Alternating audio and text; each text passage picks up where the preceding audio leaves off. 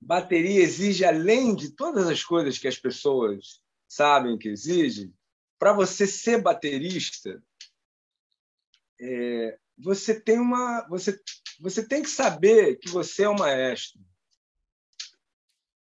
Não precisa falar, não precisa tocar mais forte, não é isso, né? Porque o, o, é, é, o que, é o que todo mundo que está tocando e até quem está vendo a música está esperando de você. Olá, eu sou a Bruna Baroni e este é o Papeando e Batucando, um podcast onde eu e os meus convidados vamos trazer muitas informações, histórias e dicas para a gente aprender, se inspirar e se motivar a seguir fazendo o que a gente tanto ama, que é tocar bateria. O Papeando e Batucando está no ar.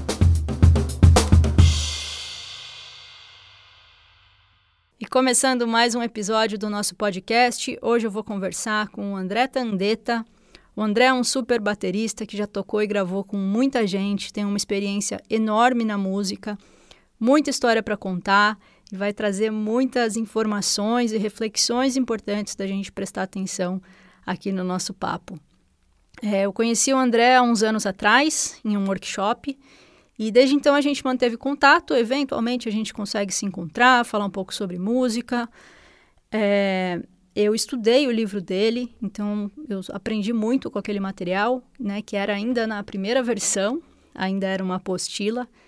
E ao longo desses anos, né, mesmo não tendo aula diretamente com ele, eu aprendi muito com esse material e com as coisas, né, as experiências que ele trouxe quando a gente conseguia é, trocar alguma ideia.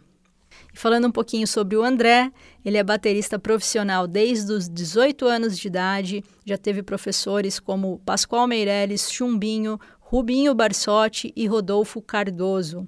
Ele já tocou e gravou com vários artistas muito importantes da música brasileira, como, por exemplo, Wilson das Neves, Naná Caymmi, Ivan Lins, João Bosco, Márcio Montarroios, Vitor Biglione, Ricardo Silveira, Wagner Tiso, Maria Betânia, Gal Costa, Francis Raime, Nelson Cavaquinho, Tânia Alves, entre vários outros.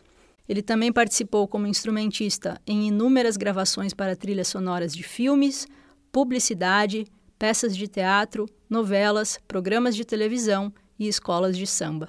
Então, eu queria ter o prazer de receber aqui o querido André Tandeta. Oi, André, tudo bem com você? Tudo bem, Bruno, e você? Tudo certo. Queria te agradecer pela presença, obrigada pela participação, né? Uma honra ter você aqui com a gente.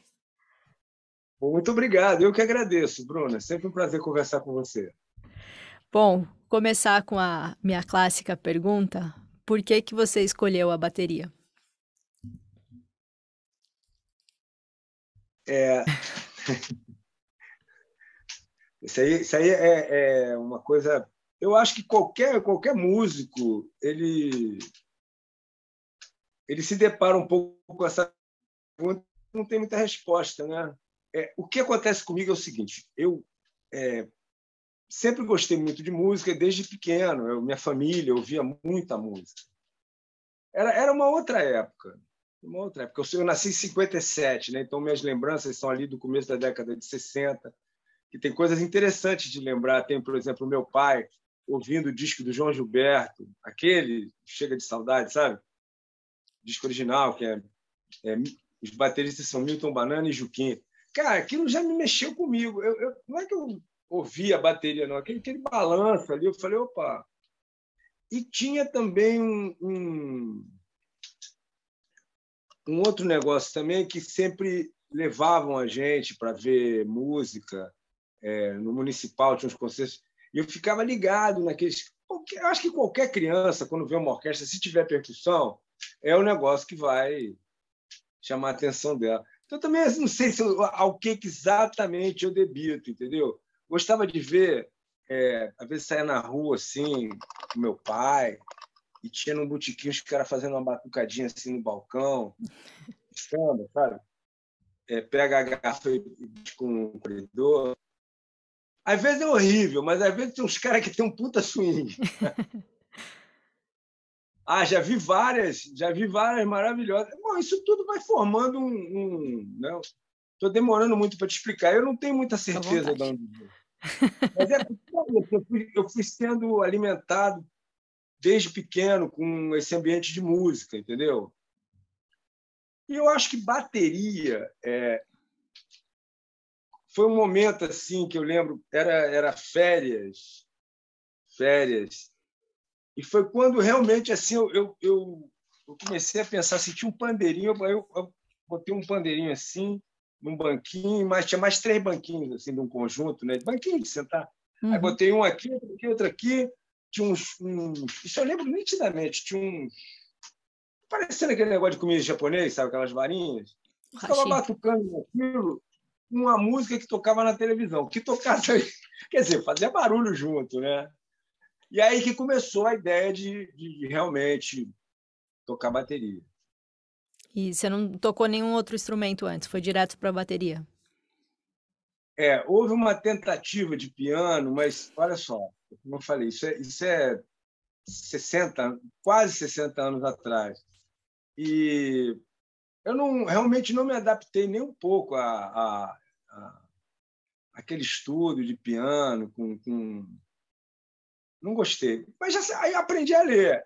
Quer dizer, aprendi a ler. Aprendi entre aspas, né? Depois eu esqueci um pouco, mas quando eu comecei a estudar bateria e fui ler mesmo, ajudou aquilo que tinha ficado na infância. Mas não, não gostei, não, e jogar bola na rua era, era mais gostoso. Mas é, alguma coisa sempre fica, né? Alguma coisa, não, não do, do instrumento em si, mas de música, né? Com certeza. Acho que sempre fica, né? A gente não esquece. Alguma coisa a gente vai lembrando e acho que somando, né, com, com o que vem. Engraçado que você falou do, do hashi, né? Para mim foi minha, meu primeiro par de baqueta também. Eu peguei o, o hashizinho lá de comida japonesa e batucava em lata, o que tivesse na frente. Ah, é? Você tinha Oi? quantos anos? Devia ter uns quatro, cinco já. Já pedi a bateria, mas não, né, não convenci rápido, mas. quatro? Pô, legal, hein? É porque é, tem um negócio que é engraçado, né? Tem um negócio que é engraçado. Eu vi, por exemplo, o meu neto. Ele, mais novinho um pouco, ele conseguia fazer uma porção de coisas assim, ritmicamente, ele fazia é big, é big, é big, é big, é big, fazia certinho. Mas ele perdeu depois. Olha. É engraçado. É, é uma coisa, é uma coisa que eu acho que também é, é, ele nunca chega, não é igual você. Você pegou lá o pauzinho japonês e já foi procurando, né? Porque tem isso também. O troço ele, você que tem que ir atrás dele, não chega assim. É. Né? É, e alguma vontade que a gente não consegue explicar, né? É engraçado isso. Não sei se é o foco do papo hoje, mas não exatamente essa questão, mas eu, eu tenho dado uma pensada em uma coisa mais global, assim, da música, até bateria mesmo, sem, sem focar num negócio de estilos e técnicas, assim. É... Se for pensar mesmo, é bateria exige, além de todas as coisas que as pessoas sabem que exige, para você ser baterista, é, você tem uma, você, você tem que saber que você é um maestro. Não precisa falar, não precisa tocar mais forte, não é isso, né? Porque o, o, é, é, o que, é o que todo mundo que está tocando e até quem está vendo a música está esperando de você. Então, para mim, é, é, eu tenho pensado muito nisso, que tem a ver com a sua pergunta. Tem a ver com, com a sua pergunta. Porque eu, muito, eu, eu falei do meu, do meu neto justamente por isso. Eu não sei se ele vai ser ou não vai ser, mas digamos que não vai ser. Quer dizer, ele até tem uma curiosidade pelo negócio do ritmo, é, como que isso combina dois sons percussivos. Isso assim, de uma maneira né, de uma criança, né? Mas é, daí é, a bateria já coloca você num, assim, sabe, num cockpit de um avião. Não, dá para. não dá para foi só uma derrapadinha. Exatamente. Não tem como disfarçar, né? Não fui eu. tá na cara. É, Então, isso é uma característica que assim que é, todo baterista tem, tem que ter. Mas eu acho que é mais importante do que o comando do instrumento. Porque se você tiver isso resolvido, bem resolvido, você com coisas simples, você resolve, não digo todas as situações, mas resolve muita coisa. Uhum. Você com todo o arcabouço técnico, não tendo isso resolvido ainda dentro de você, fica complicado. Fica muito complicado. Com certeza. É, é. E, e, é um instrumento que chama também, né? Não tem como não falar que não chama atenção, né? Então, é, é. É. Por isso que a gente, né, não, não escapou. é, você tinha falado um pouco do, dos discos que você ouvia, que tinha bastante música na sua casa. E fala um pouquinho, então, dessas influências que você teve na época, né? Tanto da, é. de quando você começou a se interessar, quanto né, depois que você começou a tocar. É, é assim, tem uma coisa que é interessante também, que, que é, novamente colocando a coisa no seu é, dentro da de uma linha do tempo, né? É, a, a quantidade de informação era muito menor, né? de informação disponível era muito menor. Se quiser, queria ouvir música, tinha assim, o rádio, ou você saía da sua casa e ia comprar um disco na loja, que também era um ritual legal. Outra pessoa comprava, te dava de presente, sei lá. Então, é, a gente quem, uma pessoa que tinha muitos discos, sim, uma pessoa que tivesse uma quantidade razoável de discos, teria alguma coisa como entre 50 e 100 discos. É, é, é bastante discos. Né? Aqui em casa não chegava a ter tanto, não, mas estava assim. Tinha, porque tinha muita coisa de música clássica, muita coisa. E, e tinha música brasileira. Então, assim, o som que eu ouvia na casa porque tinha música o tempo todo. Fim de semana, que meus pais estavam em casa, não estavam trabalhando, era música o tempo todo. Então tinha música clássica, tinha música brasileira é, boa. Quer dizer, sei, boa pra, que hoje eu vejo assim que era, por exemplo, é, Elisete Cardoso. Eu lembro bem daquele disco que é um disco icônico da música brasileira, né? Que é ela cantando as músicas do Tom e do Vinícius, né? Dizem que foi ali que teve a primeira gravação daquele, daquela levada de violão do João Gilberto. Então, eu, eu lembro que tinha esse disco lá em casa, como lembro que tinha um disco do João Gilberto. E, e, tinha discos de, de, coisas mais, mais assim, vamos dizer, mais tradicionais um pouco de música brasileira também. Tinha disco do Tom. É... Teve, um também que me marcou muito, é uma coisa assim meio mágica com o Rubinho, que é um disco do, da Elisete com o Zimbo. E tinha umas sambiadas assim, que é um negócio. Você sabe do que eu estou falando, né? Sei. Impressionante. Já fica a é. dica aí para o pessoal procurar o disco. É, só mais uma coisa. É, é, assim, é como você também, como todos nós, tem uns bateristas que são é, mostraram muita coisa para gente na maneira deles tocarem. É que é, tem uma coisa meio mágica com eles. O Rubinho é um deles. O Rubinho é um deles, porque eu lembro de. Eu, eu, vi o Rubinho muito tocar. Eu tocava numa casa noturna aqui no Rio, que eles se apresentavam sempre. Então eu via o Rubinho tocando de perto, assim, muitas vezes. E sempre foi mágico, entendeu? Sempre. Então, é assim. Você perguntou dos discos, assim, então, por exemplo, foi, um, foi realmente um cara, dois até uma coincidência, dois bateristas brasileiros que me chamaram a atenção assim, quando eu ainda estava. Ah, isso é que é bateria legal. Um foi o Rubinho e o outro foi o Wilson das Neves, que eu só fui descobrir mais tarde que era Wilson das Neves. Porque aí tinha uns discos de samba da, da Elza Soares. E. Enfim. Um outro. Assim, só para fechar um pouco, tem um. vontade. Porque eu estou achando assim que, que, que, que, na minha cabeça, na minha, você perguntou dos discos assim. É, discos um... e influências, né? Acho que conta os bateristas, sem dúvida, né? Pode. É, é o, o, o, os discos também. Você quer ver outros discos que tem umas coisas lindas de, de bateria brasileira de samba? É, depois foram eu lembro em, em, LP quando eu era criança, mas eu acho que depois foi lançado em CD, até deve ter nessas plataformas. É, o programa da Elis Regina e do Jair Rodrigues na televisão aí em São Paulo, é, Dois na Bossa, Fino da Bossa. Fino da Bossa, era, eu acho que tem. O, o, trio, o, o, conjunto da casa era o trio do Luiz Lói. Eu acho que o baterista era o Zinho.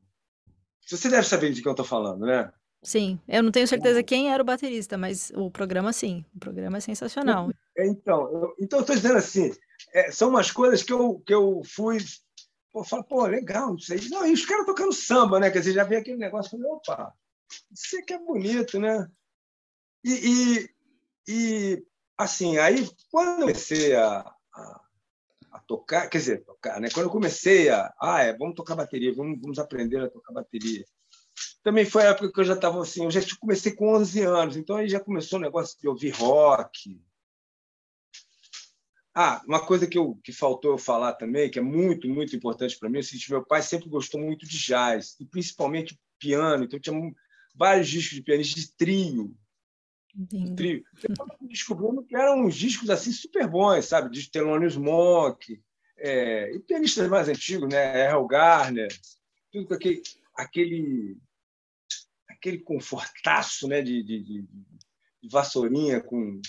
Ou, ou de, de, prato mesmo, mas de vassourinha com aquele walk. Então, isso aí vai formando uma, uma feijoada, né? um caldeirão dentro da gente. Né? Mas aí eu comecei a ouvir rock nessa época, assim, que eu estava. Com... Quando a bateria chegou, foi quando eu comecei a ouvir. É... Rock eu falo é coisa que não era Beatles, porque Beatles para mim não era nem rock, era, era uma coisa é, Beatles era a música do momento, né? Tocava no rádio hum. o tempo todo, né?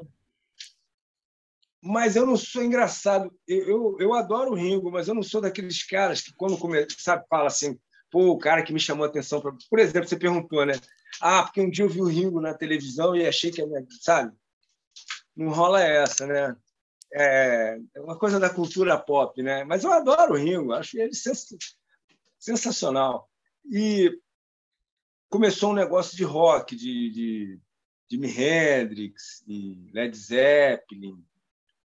Com, é, se você for ver hoje, é, são bateristas espetaculares, o, o John Bonham e o Mitch Mitchell, que aí só me ligar nisso depois, né? Entendeu? Então a gente, assim, eu cheguei quando eu cheguei na bateria, eu também estava, é, é, são muitas mudanças, né? Eu era o o início de uma nova fase da vida, né? Essa puberdade e tal. E, então, que eu acho que também é, é muito comum, né? É muito comum é, para todos os instrumentos, assim, a hora que começa mesmo a querer tocar, é quando já tem uns 11, 12, né?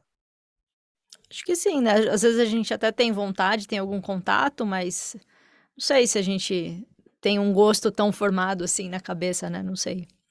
Acho que um pouquinho depois acaba né, outra coisa também que dando aula a gente, a gente percebe que a criança, enquanto ela não consegue botar o pé no pedal, é uma outra coisa, é, é uma aula de, de, de percussão, uma aula de iniciação musical, tá, mas de bateria mesmo não é, porque ela não consegue botar o pé no chão. Com 11 anos você senta no banquinho já está tá tranquilo. Já toca, é. Não, mas tem, tem. A gente recebe gente fica mandando garotinha, a garotinha coreana, cara, um amigo trompetista fala garotinha coreana, assim, menor que o meu neto, fazendo umas coisas que eu não tenho nem ideia como é que faz na bateria.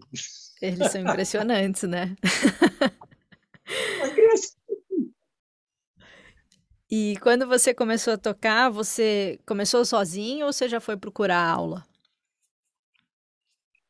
É, também era, era, é, é uma outra questão também que remete àquela época, né? O, o, o Rio é, no, no, Rio, na época que eu era garoto, assim, para procurar um professor, não era fácil, não. Não era fácil mesmo. E eu fiquei um tempo por minha conta. Apareceu uma, apareceu uma bateria assim, que ia ser. Deram graças a Deus que, que ficou comigo, sabe? Acho que o pessoal queria jogar fora e tal. Ficou comigo. Uma bateria quase, não chegava a ser de brinquedo, mas era quase. Não era dessas de brinquedo que vende em loja de brinquedo, entendeu? Era, tinha um bumbinho e tal, era de couro. Naquela época eu tinha que trocar o couro quando furava, não é? ainda peguei essa época. É, porque é, eu acho que já existia de, de, de, de, de nano, de plástico, mas aqui assim, você tinha que comprar o couro, botar na água, enrolar no, no aro de madeira, ficava um cheiro ruim do couro molhado. Trabalhei. Fora. É, mas é, o couro tem o seu charme também, porque você vê grandes discos foram gravados, né? O, o, o disco icônico, né, para todos nós, que é o Balançando do Milton Banana, né? Esse aí, esse aí no, no Brasil, até o cara que toca punk tem que ouvir, né? Não tem como. É, o balançando, a impressão que eu tenho é que aquilo tudo é couro e é lindo, né? Assim, bem tem uma personalidade, né? Pois é. Então, é, desviei um pouco, né? Mas assim, então, tudo era um pouco precário nesse aspecto. Um professor era difícil. Aí com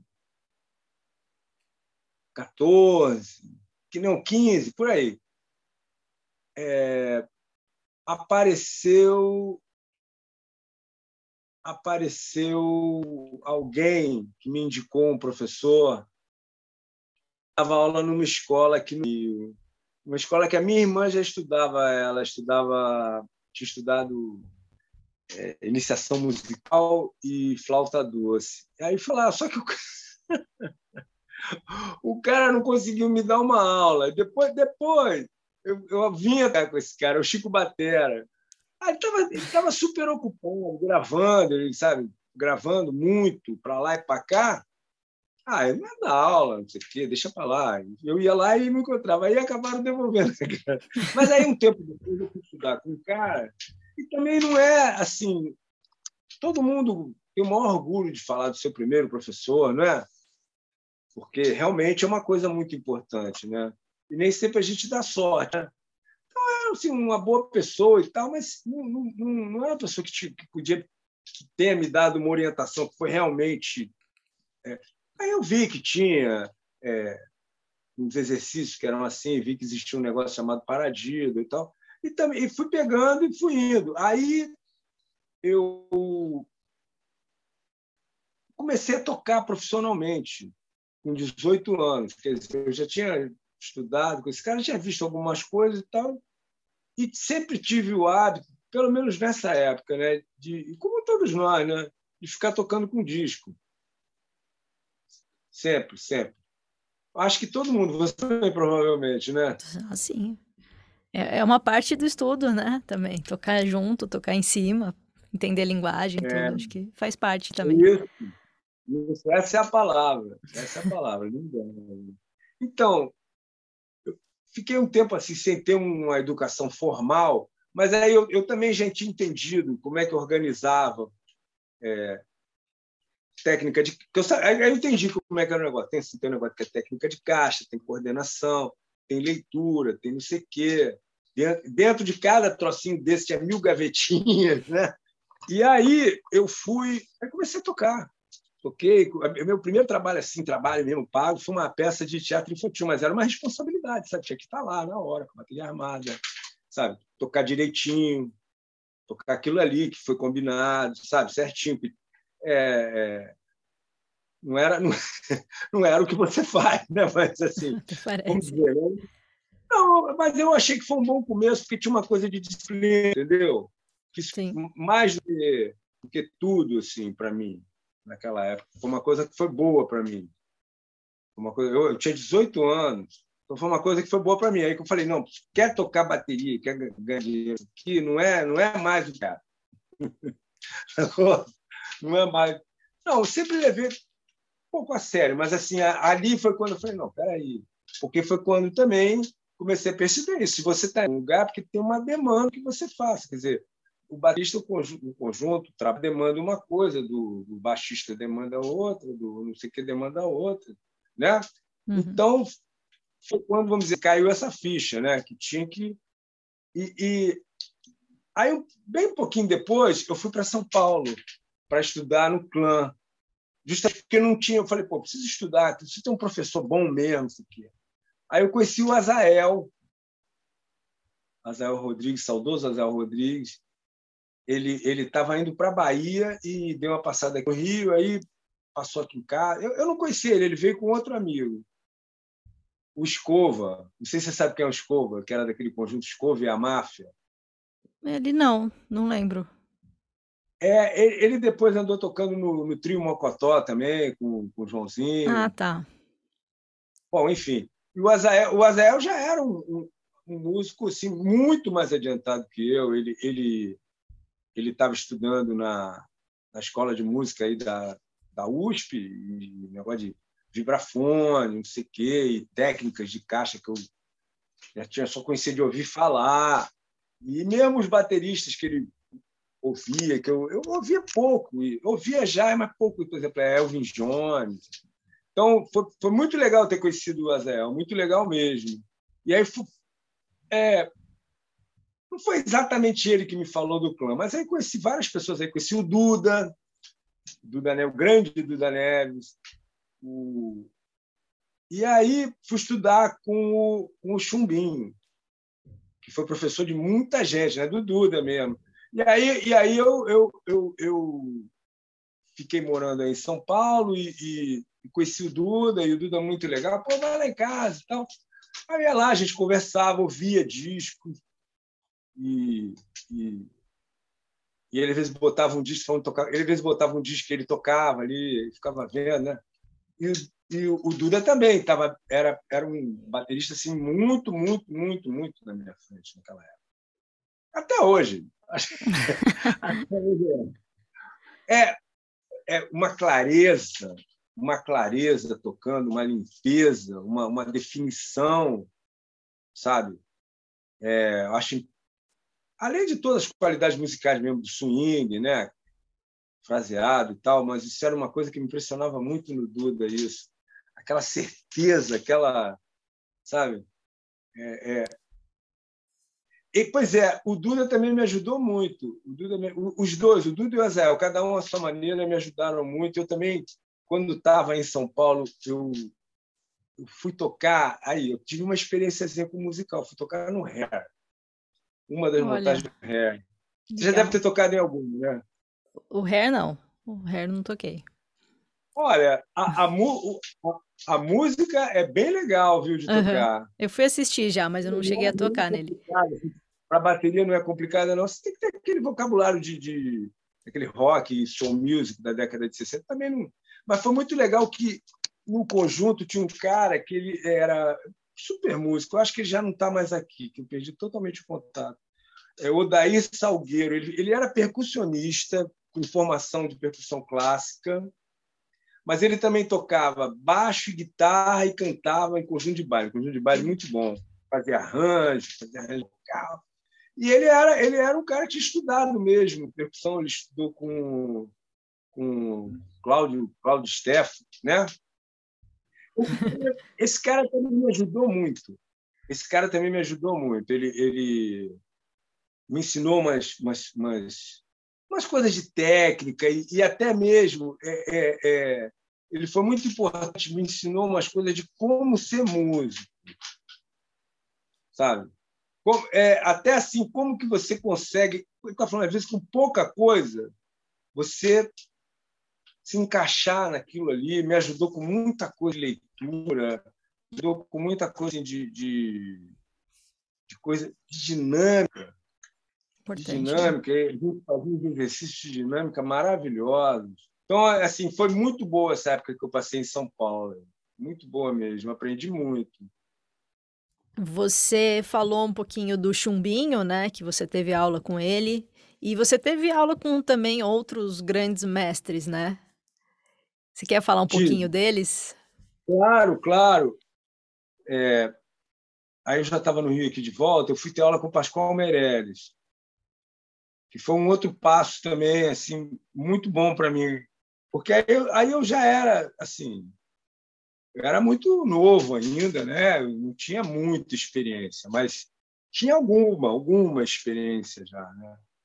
E já trabalhava, no, já era minha vida normal, assim, ser músico profissional. Era minha vida normal já há algum tempo, já há alguns anos. Então, eu quando fui procurar ele, ele também uma pessoa maravilhosa, o Pascoal, né? Ele também é, procurou entender o que, é que, eu, o que eu queria, né? Eu queria coisas ligadas a, a, a, eu queria estudar um pouco de caixa, caixa mesmo, sabe, com leitura, é, aquele livro Cirone, Anthony Cirone, Portraits in Rhythm. Então, aqui, isso, foi foi muito bom para mim também. A gente, porque era isso, basicamente o que eu estudava com ele era isso. É, não era um estudo assim de estudar exercícios.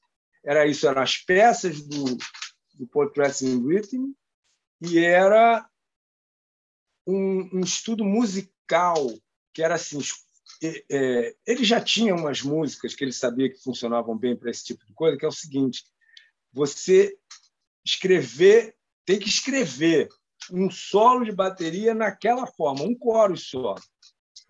Então tinha. Não, e tinha umas coisas assim que você nunca imaginou fazer solo, sabe? Bluesette. Imaginei fazer um solo no bluesette. E, e, entendeu? E, mas aí era legal que a gente tinha um pianinho ali, é, mesmo ele não sendo pianista, muito menos eu, mostrar, ó, oh, repara que aqui, então, como é que é a forma da música, olha, isso aqui é como se fosse um B, porque vai para outro tom, não sei o quê. Então, você já tem que dar uma mudada. Quer dizer, eu já saía da aula, já saía da aula com um planinho de como que eu ia construir aquilo. Isso também foi maravilhoso para mim, quer dizer, que é um, é um approach também de compositor, né? De compositor, que é importante. Quer dizer, é, é, é é muito específico aquilo que é um negócio de solo, né? mas é, se, se você digerir bem aquilo, aquilo pode funcionar para tudo. Uhum. É uma maneira de você, de você fazer música. Né? Basicamente foi o que eu estudei com o Pascoal, como fazer música. Então foi muito importante, muito importante mesmo. É, eu tive aula com ele também, aí no Rio. Né? Algumas temporadas, direto estava lá. Estudei com ele. Lá, ele... Na, na, na Urca, ali na, é, era lá. Ah, aquela casa histórica lá com aquela greta armada ali, né? Exatamente. E tinha a marimba também. Às vezes eu chegava, às vezes eu chegava lá, ele estava lá suando pra caramba, lá estudando marimba, peça de bar, negócio a quatro vozes. É, Só ele nunca parou, né? Ele nunca parou de estudar. É, Cheguei um dia, tava ele estudando pedal duplo. tava ele lá. Preciso soltar meu pé, tava ele estudando pedal duplo. Sensacional. É. Pô, isso, isso eu acho espetacular. É, quem tem isso, né? E ele, ele é muito. O Pascoal é muito, muito, muito dedicado. Muito mesmo. Muito mesmo. É, é, é lindo, é uma coisa linda. É um exemplo maravilhoso e como pessoa também, né? Uma, uma pessoa assim, coração, um, um, cara sempre solidário, sempre bacana, carinhoso. Pô, eu amo o Pascoal, pô, muito. É um querido. É, eu, tive, eu tive, porque assim, o Pascoal foi meu professor mesmo, mas eu tive outros dois mestres, assim, que totalmente informais, mas de ver os caras tocando, de ficar amigo deles, conversar e, e, e assim, às vezes eu estava tocando, é, e eles, sei lá, saíam de uma gravação, sei que lá, e davam canja na minha bateria. Eu adorava isso. É o Paulo Braga e o Mamão. Hum, Foram dois mestres também para mim. São, né? São até hoje, né? E isso, isso também é outra coisa que é importante. Bateria é, é importante você ver mas não é ver, eu acho que não é ver no vídeo, não, é ver ali o cara na tua frente. Desculpa o cara, não é o cara. O Sim. baterista, a pessoa uhum. tocando bateria na tua frente. Então, a, e, e, quer dizer, esses dois, porque são dois assim ícones na bateria brasileira. Tuti Moreno também vi bastante. Tuti Moreno vi bastante. Não assim nesse contexto de mais informal assim, da... não, porque tanto o Mamão como o Paulo Braga eu também vi tocando, eles tocando, é, Paulo Braga, Milton Nascimento, com, com a Elis, não lembro.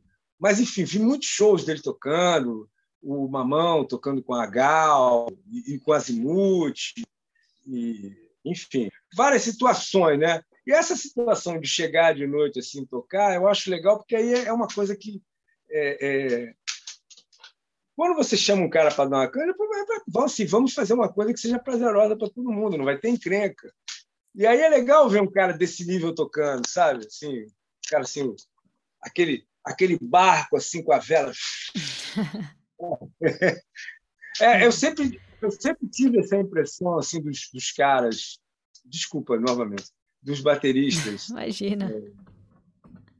É, é, que são que são bons mesmo. Não é questão de ter técnico.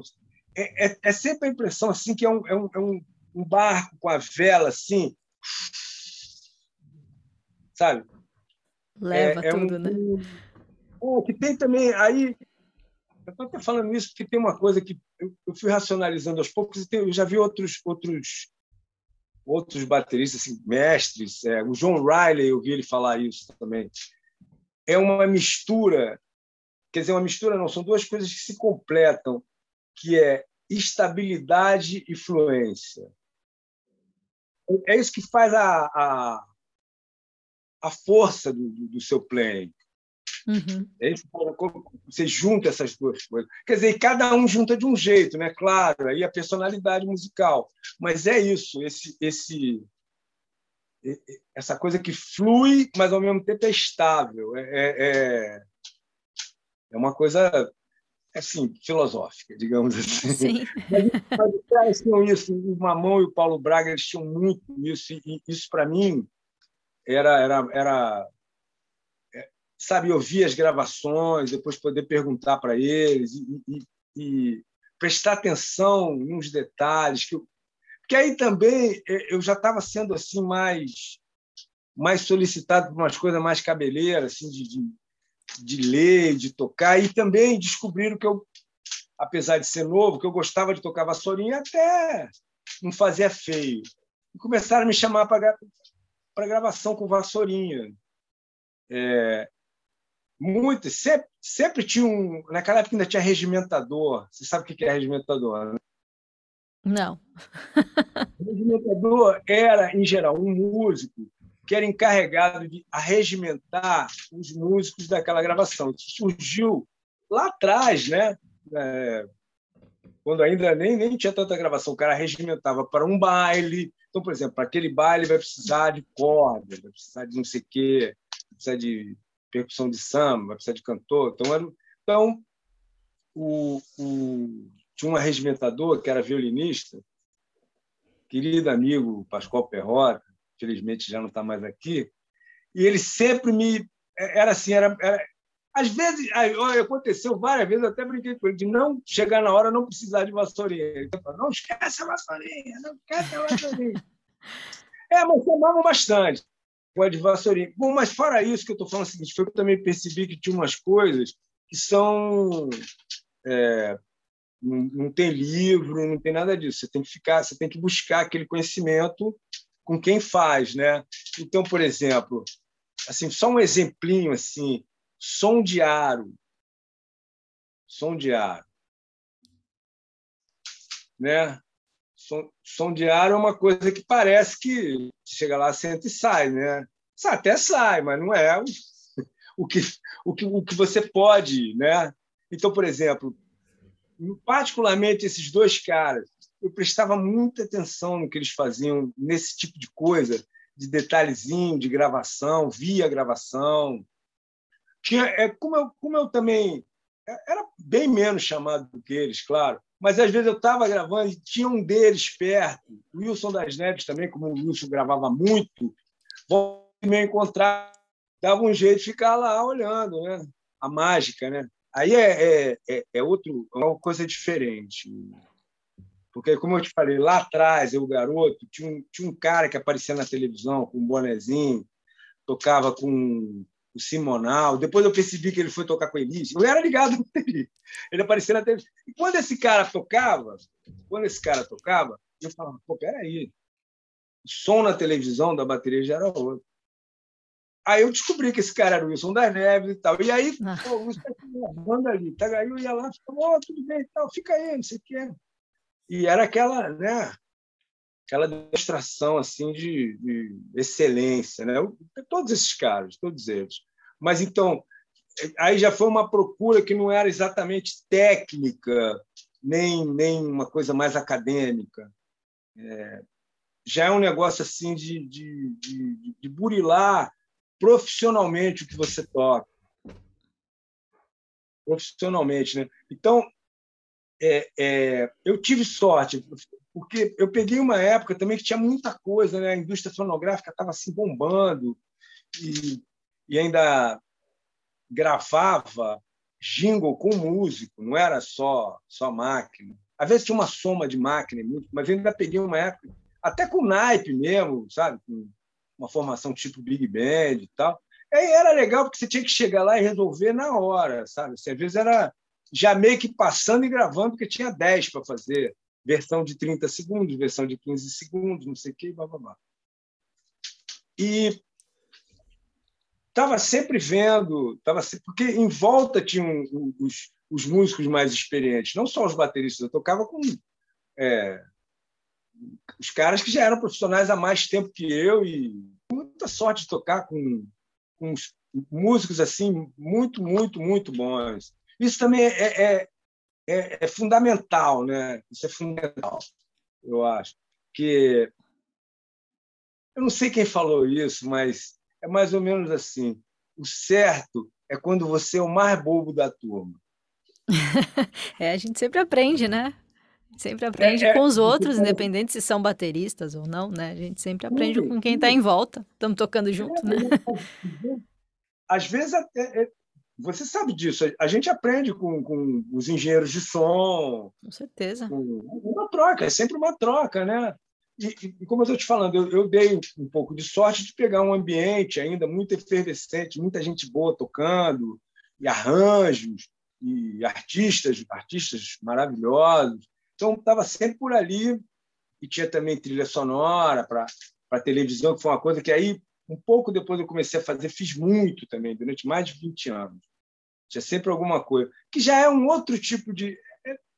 É, é gravação que não é, não é não é uma música de quatro minutos, mas também não é um jingle de 30, é um negócio de um minuto, e, e aí tem várias, várias outras outras coisas também, mas tudo é, tudo é, tudo é fazer música. Tudo é fazer música, né? Não é só é, é resolver fazendo música. Quando a gente fala resolver, fica parecendo assim, não, então tá, você faz um negócio lá que é meio no tapa, mas não, não é isso. No tapa não vai. No tapa não vai. É resolver fazendo música. Porque você está lá para isso. Você está sendo pago para fazer música. Com certeza. Então, essa soma de detalhes que eu estava contando agora, porque assim é, completou para mim, completou não, mas assim deu uma, uma, uma ideia, um quadro geral de como como que eu vou fazer, como que eu vou fazer. Não é só não é só o que eu sei que eu pratico na minha casa, tem uma série de outras coisas.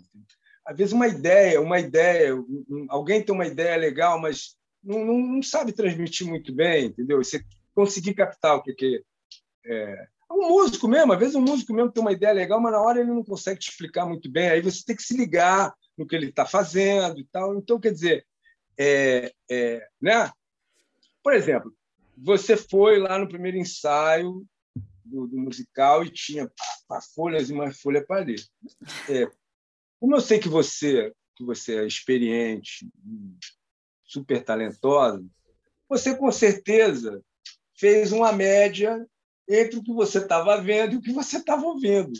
Porque não tem como. Se você apagar aqui, acabou. É.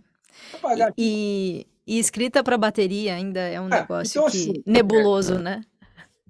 É, nem sempre está claro tudo que, sei lá, o arranjador, o compositor, quem está te passando ali na partitura, nem sempre tem tudo que ele queria, ou ele pensa numa coisa e ele não sabe colocar no papel o que é para a gente tocar. Então rola uma coisa da gente tentar decifrar qual que era a ideia ou a gente interpretar a ideia, né? Também olhar o, o esboço, né? É, aquela informação enxuta, né? E aí a gente tentar ver como que a gente consegue se virar naquilo. É uma coisa que uma coisa que que, sim que eu quer dizer não não eu, né? Eu acho que muita gente percebe assim trabalhando é que muitas vezes é muito mais fácil você tocar com uma partitura assim, a mesma do baixista, do que uma de bateria cheia de não sei o quê, que na verdade não quer dizer nada. É porque, porque o, o, olha só, é, não, não no caso do musical. O musical tem umas coisas muito específicas, né? Então, é aquilo ali, não sabe? Agora, uma música, um samba, vamos gravar um samba. Não, tem uma coisinha aqui, uma divisão aqui, mas na, na parte do baixista também vai ter. E você fica muito mais tranquilo na forma. Quer dizer, é. o, o barquinho. Você vê o, o que está acontecendo no resto, né? É, fica até mais fácil, fica até mais, mais flui melhor para você até esse comando que você tem que ter da banda. Ó, oh, gente, ó, estamos indo não sei o quê, agora é o B, vamos acabar a música, vamos lá. Então, eu acho que acho que também tem esse, esse lado de, de, de, às vezes, querer colocar informação que não precisava ter. E, e outra coisa também que eu acho é o seguinte: é, cada tipo de música cada tipo de música ele tem uma, uma, vamos dizer, uma disciplina, uma, uma coisa nela. Cada tipo de música tem. Então, é, depende muito de, do, do, tipo de música que você está tocando e com, como você está tocando. Então, por isso que eu estou te falando, sim, é uma, uma, gravação, um ensaio, uma música, música popular, ou jazz, às vezes fica muito mais fácil você ter uma ideia do geral do que particularizar aquilo. É.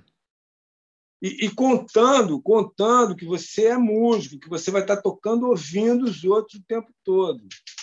Porque eu, eu, eu, eu gosto de enfatizar isso. É... Antes da pandemia eu já enfatizava, mas agora eu estou enfatizando mais, porque todos nós passamos aí, eu, você, todo mundo tocando para as paredes. Quem tem essa, esse privilégio de ter um lugar para tocar, assim como você, como eu. Eu tocando ali, olhando aquela parede e tal, não sei o quê. E tentando simular, tem uns play-alongs, tocar com disco, não sei o quê, né? Mas não é a mesma coisa. Obviamente que não é a mesma coisa. E então agora nessa, né, e, e nesse meio tempo todos nós fizemos, eu faço, você também faz até hoje vídeo, muitos vídeos tocando sozinho, que é super legal, eu acho super legal. Não é para não fazer isso, mas é, às vezes eu, eu, eu é, até, até isso pode acontecer com qualquer um. O fato de você estar sozinho te desvia muito às vezes para um negócio muita bateria, bateria, bateria, sabe? Não pensa no resto, né? É, é, é e, e, e assim aquele aquele, sabe, aquele, aquela intermediação entre os músicos, assim, é uma coisa muito importante. E também, outra coisa, é muito importante a gente podendo ir ver músicos tocar, como a gente fazia quando a gente era, era novo, continuar esse processo. Porque você, você vê um músico bom tocar, de qualquer instrumento, você já volta para casa tocando melhor. Eu tenho essa opinião. Então, por exemplo, eu tive, eu tive em São Paulo aí em abril, no, no negócio 21 de, 21 de abril. Também queria ir no, no MASP também, com a minha namorada, sabe? E, e, vi numa noite o Cuca com um conjunto, aquele conjunto sensacional dele. E, e depois vi o Celso com a Mantiqueira. Pô, já voltei para o Rio, outro músico. É. Não tem como. Então, eu estou dizendo, mas não precisa ser esses super grandes nomes. Tem gente tocando bem em qualquer lugar. Volta com uma energia, né? Uma vontade de.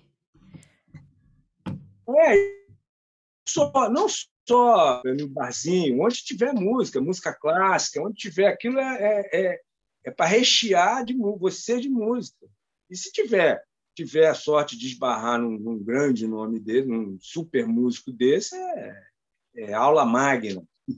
Com certeza. É, eu te perguntei um pouco dos seus professores, né? Esses mestres que você teve, né? Grandes referências aí da, da bateria. E perguntei isso porque você se tornou um grande professor, né? Faz bastante tempo que você dá aula. E como que você se interessou, assim, por, por virar professor, né?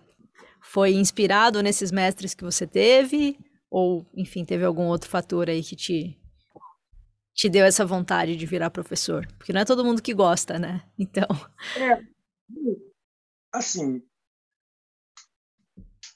lá atrás, lá atrás, era. Não lembro exatamente, era alguma coisa tipo 1985, é. é, eu não estava nem pensando em dar aula, não estava nem pensando em dar aula, mas aí apareceu, apareceram uns, uns meninos, eles eram bem novinhos, assim, tinham, eu, eu tinha 27, por aí, é, 27, 28, 26, por aí, 27. E apareceram uns meninos querendo ter aula. Aí eu, eu falei, legal, vem aqui. Aí comecei, comecei com coisas assim bem básicas, né, que eles não sabiam nada e tal. E logo comecei a pensar, é, poxa, seria legal poder ter uma, porque eu também é, aprendo bastante, né? Tendo que explicar com clareza, você aprende bastante, né? E aí a coisa foi caminhando de uma maneira assim que, que eu eu fui eu fui me interessando também na medida que foram aparecendo alunos, entendeu? E aí eu comecei a, a, a pensar o que que, o que que faria o que que faria uma coisa que eu para eu pegar e ter uma coisa assim de A a Z. Não sei uma coisa, porque eu lembro que quando eu era novo, eu, esse professor, o primeiro professor que eu tive aqui no Rio, que tem o Chico Batéria, que foi um, um, não professor. A gente já deu muita risada com essa história. É um amigo super querido aqui, tocamos muito juntos. Então, é, como é que faz para você fazer, não tinha um curso, não sei se cara, mas assim, uma coisa que a pessoa vai pegar o início, intermediário e avançado. Como que eu vou fazer isso? O que, que eu vou usar? Aí, mais ou menos enquanto eu pensava nisso, foi quando eu eu estava foi uma época que eu tinha até voltado a, a aí já não era mais aula que eu tinha com o Pascoal aí lá em Botafogo e, e, ele começou a me mostrar umas coisas que eram umas coisas que eu não conhecia. O Neil Bridge eu não conhecia. Tinha ouvido falar, claro, o David Echo, eu sabia que era o David Echo, mas lógico, tinha visto o David Echo tocar ao vivo. Ó, isso aqui foi o que o David Echo estudou. Claro que não é o que o David Echo estudou, né? mas é uma das coisas. Né? E, e, e eu achei super interessante que já juntou e juntou com uma outra coisa que ele me mostrava, que, que era o, aquele desenvolvimento do Alan Dawson, do, do, do Syncopation, que, na verdade, é, eu também. É, quer dizer, não fui eu que descobri, eu acho que quem for olhar para esse assunto vai ver que não era só o Alan Dawson que usava, que preconizava esse tipo de coisa. É, havia também o, o Jim Shaping, daquele livro de coordenação de jazz, uhum. ele escreveu um volume 2, que é uma coisa, uma, uma coisa rara hoje em dia. Eu tenho um. Eu, eu, eu, ganhei, depois eu conto essa história. Eu ganhei e eu uso até hoje, porque é, é, é exatamente isso. Tem uma página só com divisão. E como é que você pode usar isso aí? Que eu acho que eu, eu acho que a coisa assim, no final da história, é a coisa mais prática de, de bateria mesmo bateria mesmo, não só caixa, não é uma coisa mais geral. Então esse é claro que o Alan Dawson, eu acho que foi o cara assim que, que é, como ele formou muitos bateristas, ele foi professor da Beck, depois era um professor famoso lá em Boston e, e também tinha sido professor do Tony Williams. Então ele formou, influenciou muita gente. E realmente é, é, além dele ser um baterista impressionante, né? Os vídeos dele estão impressionantes. Muito impressionante. Ele também desenvolveu muito bem essa, essa parte aí.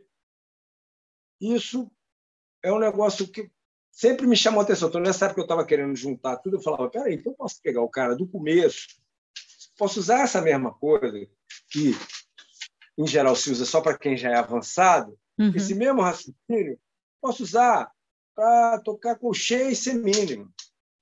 Legal.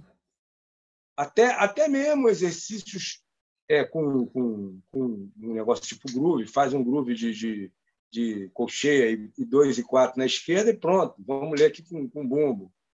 E, e, e, também com o Pascoal eu fui aprendendo umas coisas, porque aí também entrou o. Eu não sei pronunciar muito bem o nome dele, eu não sei se é Sheife ou Sheifi. Você sabe quem é, né? Gary Schaefer. Né? Gary Schaefer, é. Acho que é, é Schaefer. Né? Sabe. É, eu sei quem é. Tem vários né? livros, né? É, tem vários é, volumes é, aí da, do. do... Aluno, aluno dele lá em Boston. O Pascoal me explicou umas coisas também, que aí foi muito bom, porque o Pascoal sempre era uma coisa levando mais para o lado da música mesmo. Seja um exercício. Então, os exercícios, isso era uma coisa que o Gary Schaefer é, forçava, não, falava muito para os alunos. Não é só ler certo, fazer a coordenação certa, você tem que fazer, tem uma dinâmica aí.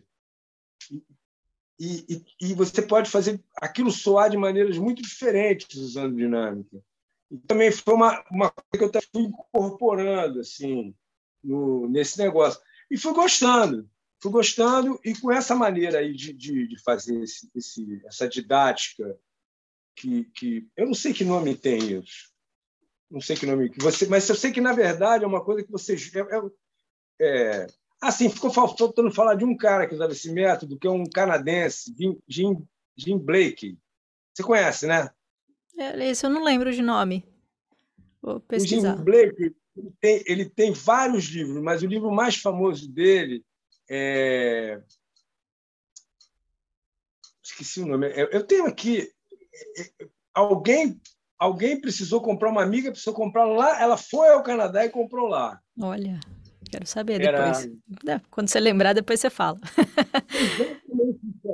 Ele, ele dá. Só que ele, ele não, tem, não tem muita coisa assim direta. É um compasso ou uhum. dois, com várias maneiras de interpretar. Só que ele dá, ele tem umas partes de texto assim que ele dá várias dicas. Que legal. Muito interessante de como fazer aquilo. Eu, eu, eu depois eu vou lembrar o nome e te mando. E, então, isso aí eu não sei que nome tem essa, essa didática, mas ela é uma didática que, principalmente na minha maneira de ver, ela ajuda você a pensar. Porque não adianta a mão ir e a cabeça. A mão não vai, né? Ou vai, ou vai, mas uma coisa que é. Não sei se é música. É mais mecânico, né, que acaba acontecendo. Quando você só reproduz exercício, né, acaba sendo uma coisa meio mecânica, né? É, até, até tem um, um vídeo do eu vi algum tempo atrás, achei tão incrível um vídeo do Antônio Sanches falando exatamente disso. Ele falando assim que você que como ele estudou bastante, ele tem técnica, se ele deixar as mãos dele fazerem alguma coisa, nós vamos fazer alguma coisa, mas não vai ter um sentido, né? Agora, se ele der uma arrumada e, e acaba sendo mais difícil um pouco no começo, né? Porque você está está jogando para o racional uma coisa que você já faz sem pensar. Uhum. Mas alguma hora você vai conseguir fazer isso que você está querendo agora, que é organizar ideias, sem precisar racionalizar muito. Vai conseguir ter uma, um, um, um fluxo nisso. Né? Então, tudo isso que eu estou falando, na verdade, é que eu, eu, eu também queria encontrar um, um, um negócio que fosse é, a, a, a, minha maneira de ver a bateria, mas também com uma coisa prática para o aluno. E também teve uma outra coisa que, é, quando eu tinha assim, 30 anos, eu tive minha filha nasceu. E aí eu também comecei a pensar assim, pô, viajando, viajando, viajando. Porque naquela época eu tive os negócio de ficar um mês fora, sabe? Ainda tem, né? mas era mais comum. Aí eu falei, não, não quero não, vou, vou me dedicar, vou, vou, vou talvez ganhar menos, mas vou ficar aqui com aula e tal. E, e, foi um pouco também, entendeu? Uma coisa de fora assim da música que, que... e nesse nessa construção toda aí surgiram os exercícios de samba, né? Que acabaram desembocando no livro. É isso que eu ia perguntar. Sim, porque pelo que você foi falando, tem muito cara de que influenciou no seu livro, né? Pelo menos olhando a cara dos exercícios, tem muita cara é. disso, é. né? É, então, essa foi a minha conversa com o André Tandeta e como o papo estava bom, na semana que vem a gente segue conversando. Então, teremos a parte 2 da minha conversa com o André. Ele vai continuar trazendo, sem dúvida, muita informação, assim como ele fez aqui hoje. Né? Foi muito inspirador ouvir a história dele, quem eram as influências, as referências na música, o que, que ele ouvia. E ele trouxe muitas coisas interessantes né, para a gente refletir sobre música, bateria, muita, muitas dicas valiosas também. Então, na semana que vem a gente segue com muita coisa importante. Ele vai falar bastante do livro dele, sobre estudos e várias outras coisas que vale a pena conferir. Então, na semana que vem, eu te espero aqui. Até lá! Então, este foi o episódio de hoje. Se você gostou, deixe a sua avaliação e, dependendo de onde você está ouvindo ou assistindo esse episódio, deixe a sua curtida, seu comentário e aproveita para me contar o que achou e o que mais ou quem mais você gostaria de ver por aqui. Também não deixe de compartilhar com seus amigos esse papo cheio de informações. Muito obrigada por ficar comigo até aqui e até o próximo episódio. Boa semana e bons batuques!